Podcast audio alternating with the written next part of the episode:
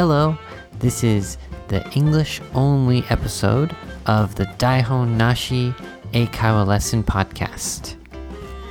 This is Nate, and I'm doing the English only episode, but on Saturdays, Sota and I do a English and Japanese episode. So if you want to listen to an only English episode, keep listening. And of course, listen to the Japanese and English episode on Saturday. Okay, first of all, remember to check our Facebook and our Twitter for the Daihon Nashi Eikaiwa Lesson podcast. You can find that in the description in the podcast um, episode, and there's links for those Facebook and the Twitter. Also, if you didn't write a review for podcast in iTunes, please do that. Um, we appreciate all the reviews, and we want more and more ideas and feedback. And, um, you know, we really like it to check your reviews. We read each review, and we're really happy to get them. So if you didn't do that, go ahead and write a review in iTunes. Okay, I think we're ready to start this episode. Let's start.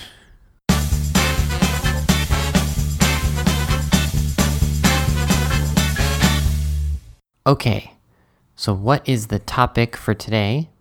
Well, it is three things about American weddings. Okay, so the reason I chose this topic, three things about American weddings, is that I came to America, and I'm still in America, for my mom's wedding. Yes, my mom got married last weekend. She got married, and I'm so happy for her. And it's, of course, her second marriage. So she got married to my dad, and then she got divorced, and then she got married again to uh, her new husband, Donald. And I am so happy, and that's why I came back to America now. Um, so today, I want to talk about three things I noticed about American weddings. And this could be a difference between American and Japanese weddings, or it just could be something that I thought was interesting.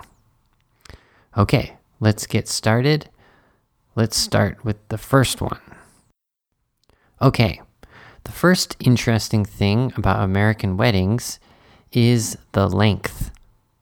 The length. So, the length, that means how long the wedding is. Length is L E N G T H. It's a noun, the length. Okay, this doesn't sound interesting, but um, basically, American weddings are really long. So, if you show up, so you come to an American wedding at, let's say, 3 p.m. So, my mom's wedding started at 3 p.m. Okay, what time do you think it should finish? two hours later, three hours later, maybe even four hours later? Well, you would be wrong. American weddings are really, really long. So, my mom's wedding, it went from three until five, and then we took a little break, and later from six until 10 p.m. Okay, so it basically went from 3 until 10 p.m. That's like seven hours. Well, we did take a break, but usually an American wedding doesn't have a break. Um, the reason we took a break for this wedding is because we had to check in to our hotel room. So in the morning, we drove to a hotel and we got to the hotel around 2 p.m. But the um the wedding started at 3 p.m. So we didn't have time to check into the hotel. So what we did is we had the the ceremony of the wedding from 3 to 4 p.m. and then we had a kind of like a cocktail relaxing hour from 4 to 5 p.m. And after that, from 5 to 6 p.m., we had a kind of break time when we could check into the hotel. After that, from 6 p.m., the reception, so the party started. Um, well, this point I wanted to make was that, you know, compared to an, a um, Japanese wedding, I feel like American weddings are really long. Um, I've only been to a Japanese wedding party. I've never been to a whole Japanese wedding. But what do you think? Is six or seven hours for a wedding, is that long? I'm not sure, but I feel like it's pretty long. Okay, the second thing that's interesting about American weddings is dancing dancing. Okay, first of all, I'm really really bad at dancing. So, I if you if you want some advice about how to dance at an American wedding, please don't ask me cuz I'm like the worst dancer ever. But I have to talk a little about dancing so I can explain it to you. In the American wedding, there is a lot of dancing. So the dancing starts um, with the bride and the groom. So the bride is the woman who's getting married. It's B R I D E, bride. And the groom is G R O O M. So the groom is the man who's getting married. So you have the bride and the groom. The first dance. This is their the, the bride and the groom's first dance. Of course, this is usually a little bit later around uh, for my mom's wedding it was around 7 or 7:30 or something like that so we had dinner we did some speeches and they cut the cake and we were eating cake and then i think while we were eating cake they started their um, dance their first dance. So the dancing starts with the first dance. And then usually the bride dances of course, first with the groom, with her new husband, but then also there's a dance with the bride and the bride's father. And then after that, the groom and then the groom's mom. So that's the normal way that the wedding dancing starts. Um, but for my mom's wedding, she, her dad wasn't really, you know, he's he's not here anymore. So I did the kind of second dance with my mom. oh, it was really embarrassing because um no, it was fun, but it was embarrassing because I'm really bad at dancing. so I did my best, but um it was a little awkward. Yeah, but anyways, um so the first dance is usually the bride and the groom, and then um, the bride and her dad, and then the groom and her mom. But for my mom's uh, wedding, um, basically it was my mom and Donald, the hu- new husband, and then my mom danced with me, and then Donald uh, danced with his daughter. And that was the first three dances, and then what happens after that? Everyone comes on to the dance floor and starts dancing. Um, this is a really long part of the wedding, isn't it? Because we started around seven or seven thirty. We started the dance, but the wedding didn't finish until ten. So the dance part of a American wedding is really long. It's like two hours or something. So people are drinking, and uh, sometimes taking a break to eat um, some cake, but basically going around on the dance floor and doing different dances. Um, I think a lot of people really like this part of the wedding, but for me, I'm not a very good dancer. So I like dancing maybe for five minutes or maybe 10 minutes, but some people, some American people can dance for hours. and they love dancing. So, for example, my sister, she was a dancer since she was really young, since she was a child. And she did ballet and then she did hip hop dancing and then she did belly dancing. So she was dancing from like 7:30 until like 9:30 for like 2 hours. And I was just, wow, she's such a good dancer. Also, this time is a really good time for the kids because during the wedding, you know, it's kind of boring for kids. They have to listen to the speech, they have to sit down, they have to wear um, nice clothes like a tuxedo or a suit. But for the dance part, they can just go crazy. They can go on the dance floor, they can try to jump around and um, do anything they want. So I think the dance part is a, is a really fun part for kids to just have a lot of fun. The funny part about my mom's wedding was one kid, I think he's he just turned 2 years old and um, everyone was dancing and he was in the middle of the dance floor and he um, I think everyone formed a circle. So there was a circle around him because he was on the dance floor doing a little dance. And he lifted up his shirt and showed his stomach, and everyone was laughing. And he, even after that, he took off his shirt and he was dancing around with no shirt. And it was the cutest thing. He's a two year old, uh, really, really cute, fun boy dancing with no shirt in the middle of the dance floor, and everyone was cheering. And uh, it was just, it was so funny and amazing. So if you go to an American wedding, you can experience this type of dancing. Okay, the third interesting thing about American weddings well, this one is about the ceremony. The ceremony. So, the ceremony is the first part. So, I'm going back. We talked about dancing. That's at the end of the wedding, but this is at the start.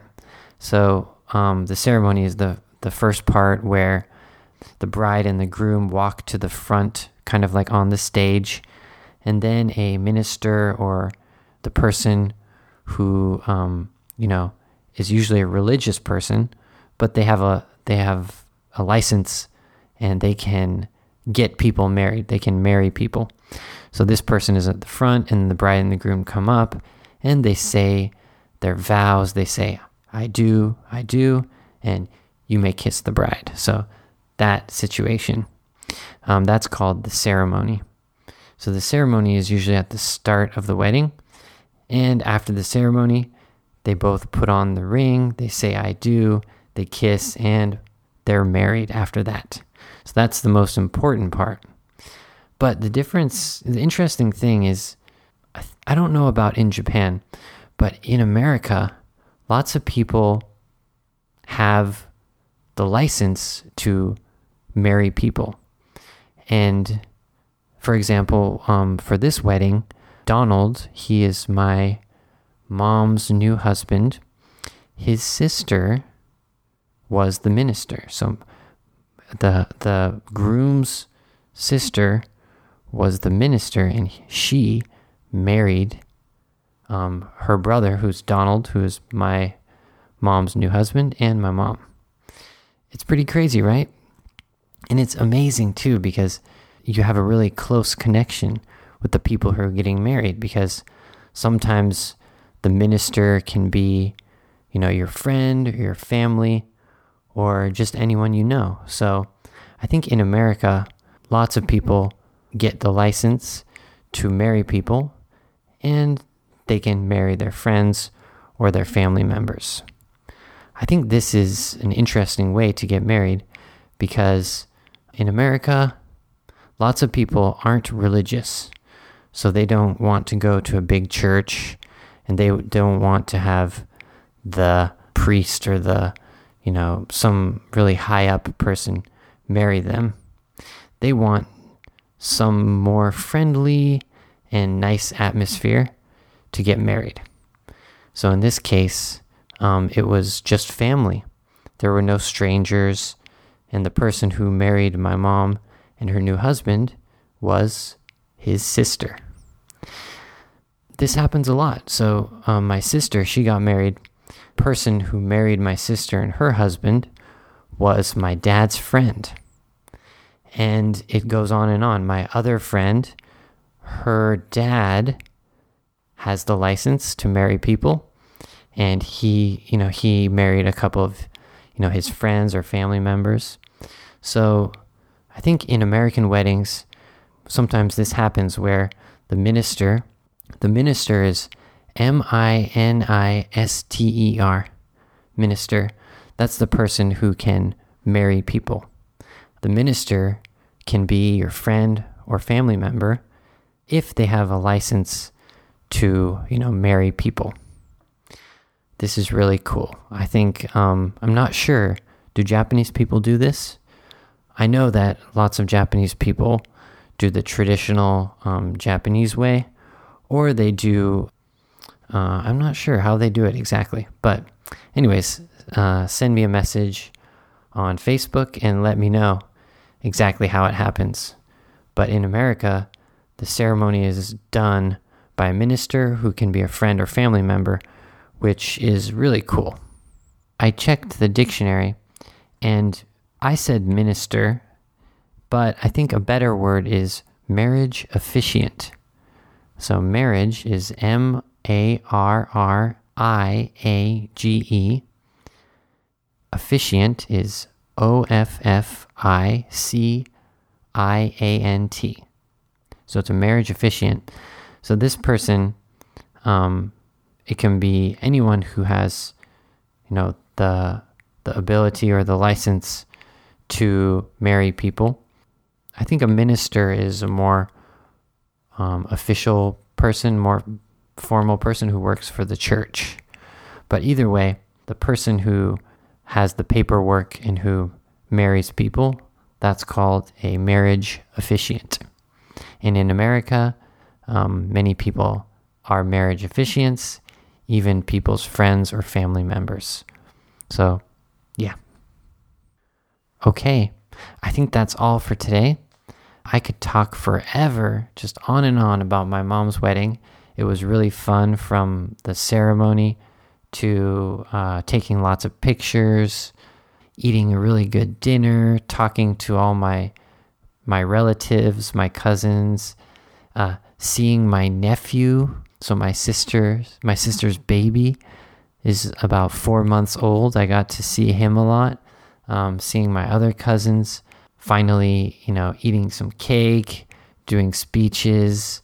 I got to give a little speech, which was fun. And finally, uh, the dancing and drinking.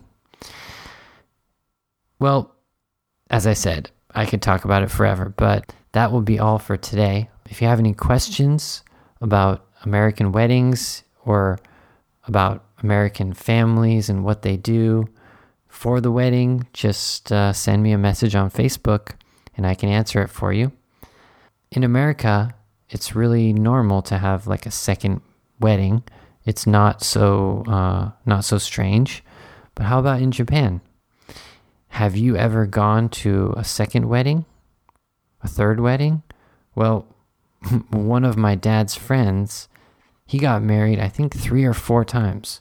So, yeah, it happens in America. But I'm not sure about Japan. Anyways, thank you so much for listening.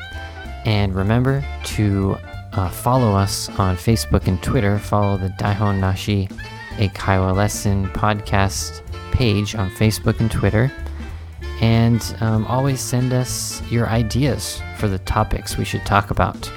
Send us ideas on Facebook and send us ideas on Twitter. And these can be ideas for the English only podcast or Saturday podcast that is Japanese and English with me and Sota. All right. Well, I'll see you next time on the Saturday podcast and uh, have a good week and see you on Saturday. Okay. Bye bye.